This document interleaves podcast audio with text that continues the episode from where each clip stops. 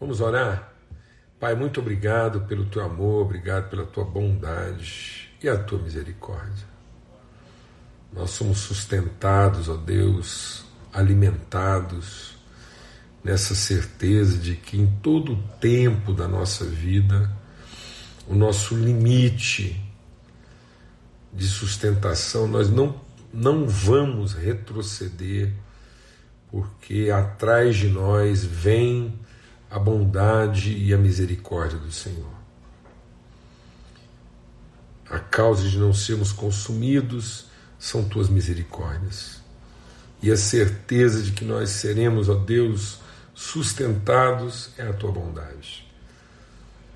Então nós somos redimidos pela tua misericórdia, sustentados pela tua bondade, e isso vai nos empurrando a cada passo de modo que a gente não retroceda, não recue, de cada conquista, de cada avanço, de cada passo dado, Senhor, em nome de Cristo Jesus, Senhor.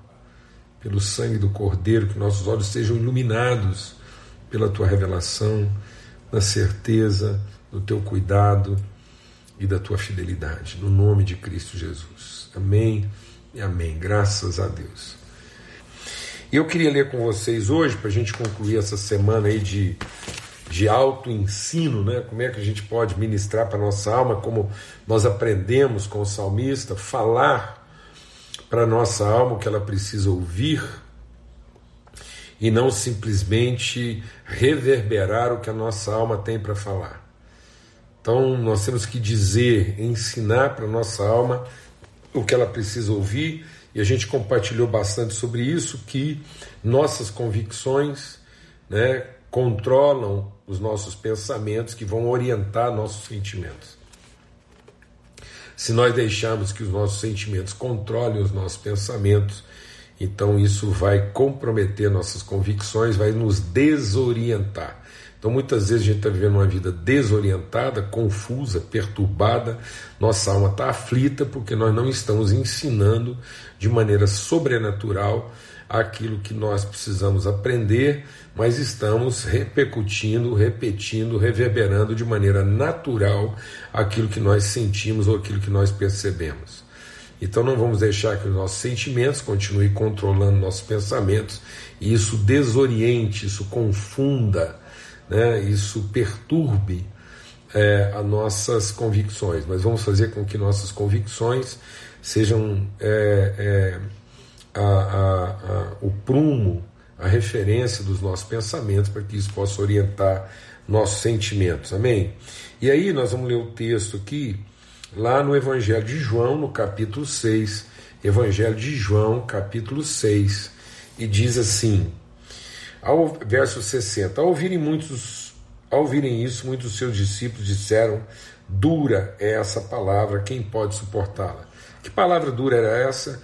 Jesus está dizendo que aquele que não comer da sua carne, aquele que não se alimentar dele, aquele que não se tornar como ele, porque o que é comer da carne de Jesus e beber do seu sangue? É comungar a sua natureza. Muitas vezes a gente pensa esse comer e beber a partir da nossa necessidade, mas quando ele está dizendo que é verdadeira comida e o seu corpo é verdadeira bebida, o seu corpo é verdadeira comida e o seu sangue é verdadeira bebida, é porque é, é, é quando a gente tem uma relação de comunhão, de intimidade, é uma, é uma relação de natureza, ou seja, nós vamos nos tornando à semelhança de Cristo. Mas isso é uma mensagem muito dura, porque as pessoas preferem ser devotos de Jesus do que serem corpo de Cristo. É muito mais fácil para nós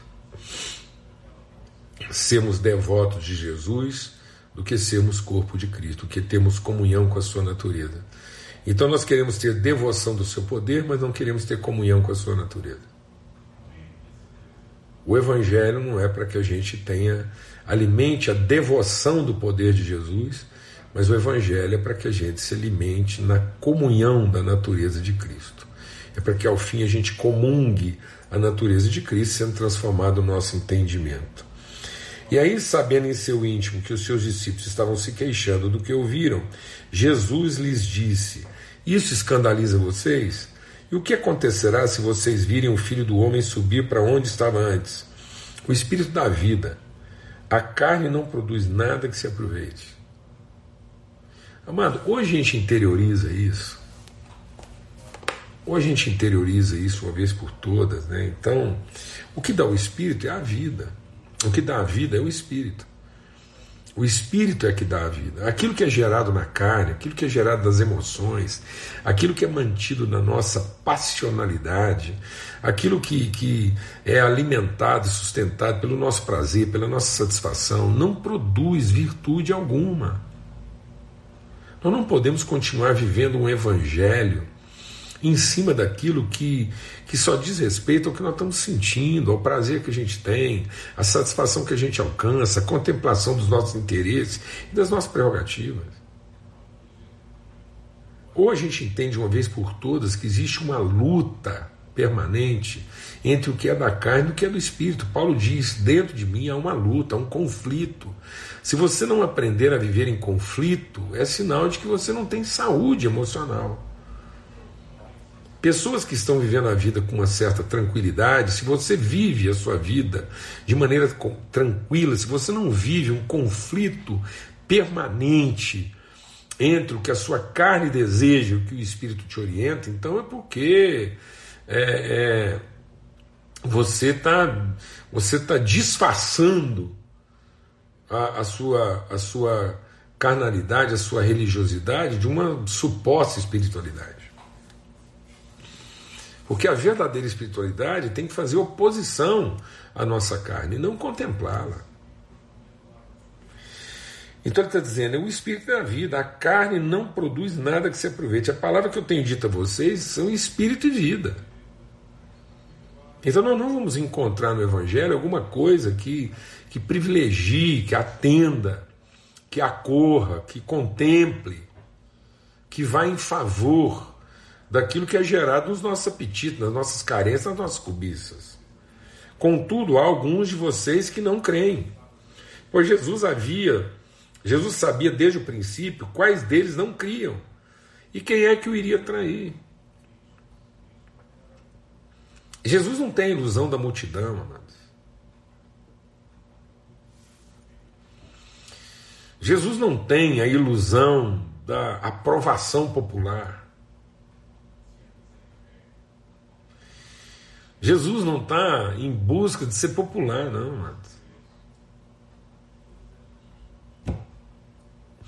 Jesus não está à procura de ser unanimidade. Jesus não está à procura de ser o produto, a onda. Jesus não está trabalhando para ser a moda, para ser a bola da vez, para ser o, o sucesso, a preferência nacional. Jesus não está apresentando um evangelho que vai levar a gente a ser a preferência nacional, ser, entendeu? É, o top list. Que bobagem, que infantilidade, que imaturidade da nossa parte, que desconstrução do propósito do homem na terra. Que coisa mais pueril, mais infantil, que coisa mais rasa, que forma mais insignificante de ver a vida. A vida está longe de ser populismo, de ser preferência, de ser estilo. A vida é entrega, a vida é coerência, a vida é honra, a vida é nobreza. A vida é a morte em favor dos seus irmãos. A vida é Cristo. A vida é cruz. Loucura para os homens, sabedoria de Deus. E aí ele diz: Porque eu disse a vocês que ninguém pode vir a mim a não ser que isso lhe seja dado pelo Pai. Então nós ainda estamos impregnados da ideia de que vida é mérito, vida é direito. Não, amado, vida não é mérito, vida não é direito, vida não é sucesso, vida não é escolha do melhor caminho, da melhor opção. Vida é misericórdia, vida é dádiva, vida é favor, vida é dom. E se vida é dádiva, vida é dom, vida é favor, a vida só tem sentido quando ela continua sendo dom, favor e dádiva, entrega e não conquista.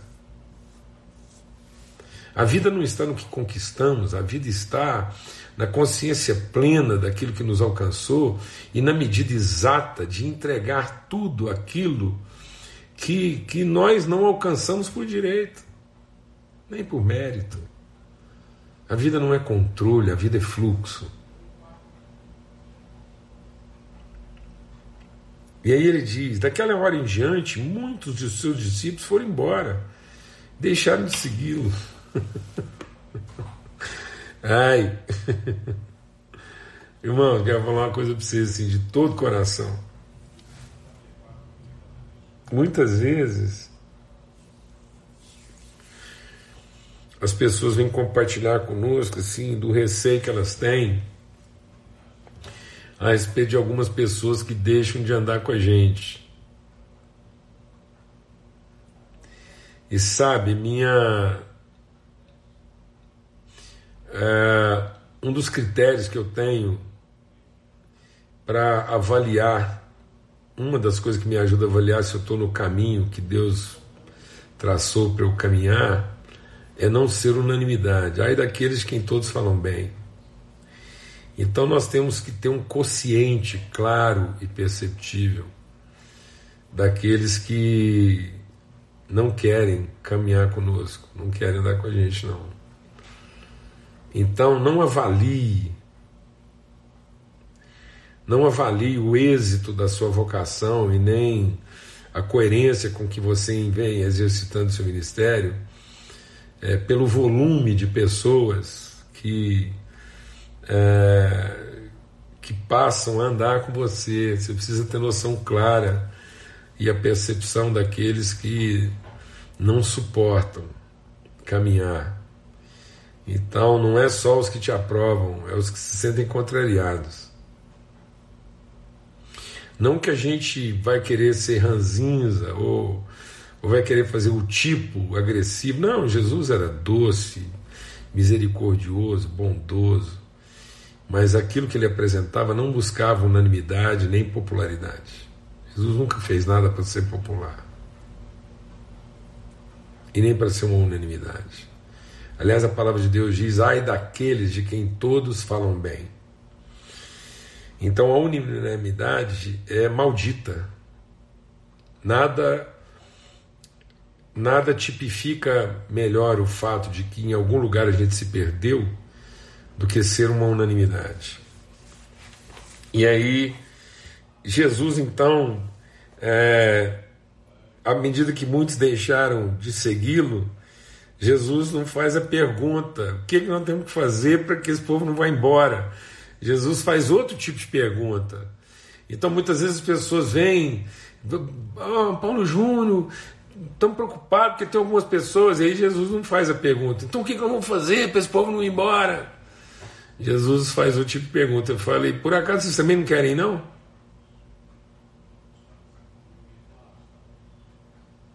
Nós queremos refletir. Nós precisamos saber responder a respeito dos reais motivos, os verdadeiros motivos da gente andar juntos. Simão Pedro respondeu: Senhor, para onde iremos? Só tu tens as palavras de vida eterna. Nós cremos e sabemos que tu és o Santo de Deus. Mas o Pedro era um cara convertido a Jesus, ele só não era convertido à comunidade. Então Pedro idealizou um Jesus que ele não abandonava por nada. Mas ele não percebia que cada vez que ele fazia esse discurso de apego a Jesus, ele tomava uma, né, uma, uma, uma exortação lá de que não era bem isso que Jesus estava falando. E aí Jesus diz: Não fui eu que os escolhi, os doze, todavia, Pedro, um de vocês é diabo. E ele se referia a Judas, filho de Simão Iscariotes, que, embora fosse um dos doze, mais tarde haveria de traí-lo. Que, que eu quero compartilhar hoje com os irmãos e concluir de maneira breve aqui? É que, amados, se tem uma coisa que tem que estar garantido na nossa vocação e no exercício eficaz do nosso ministério, e que a gente precisa pregar para a nossa alma, é que Deus vai garantir o desapontamento.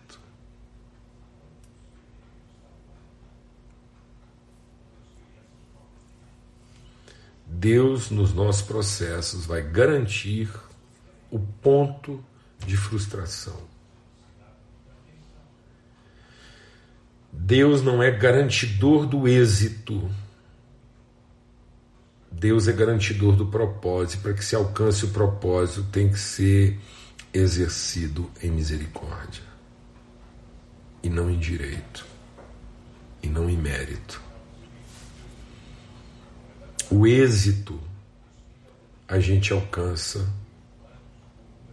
por mérito, mas o propósito a gente só alcança com misericórdia. E tem muita gente que, em nome do êxito, abriu mão da misericórdia. E só sabe se relacionar com aqueles que cumprem cabalmente o direito. Nós criamos critérios de direito em vez de criar referências de misericórdia. O êxito é segundo os critérios de direito. O propósito é segundo as referências de misericórdia. Tenha certeza de que por mais que você se organize, por mais que você planeje, por mais que você seja excelente nas suas escolhas e decisões, nós não temos controle sobre todas as variáveis. E aí nós vamos ter que ser sustentados pela bondade e a misericórdia de Deus. Não fomos nós que escolhemos a Deus. Foi Ele que nos escolheu. E muitas vezes nossa alma está confusa e perturbada, porque ela está balizada em critérios de direito e não em referências de misericórdia. Nossa alma só encontrará paz o dia que ela estiver sustentada, orientada e amparada na certeza de que são as misericórdias de Deus a causa de não sermos consumidos, e não nosso planejamento, a excelência das nossas estruturas e o critério das nossas escolhas. Jesus disse: Pedro, sei da sua paixão por mim, sei da sua devoção, mas põe um, uma coisa em mente, Pedro. Fui eu que escolhi os doze e garantir que o traidor estivesse entre vocês. Porque Jesus não veio nos ensinar a ser honrado. Jesus veio nos ensinar a ser traído. Jesus não veio nos ensinar o que fazer para ser honrado no fim. Jesus veio nos ensinar o que continuamos fazendo depois de ter sido traído.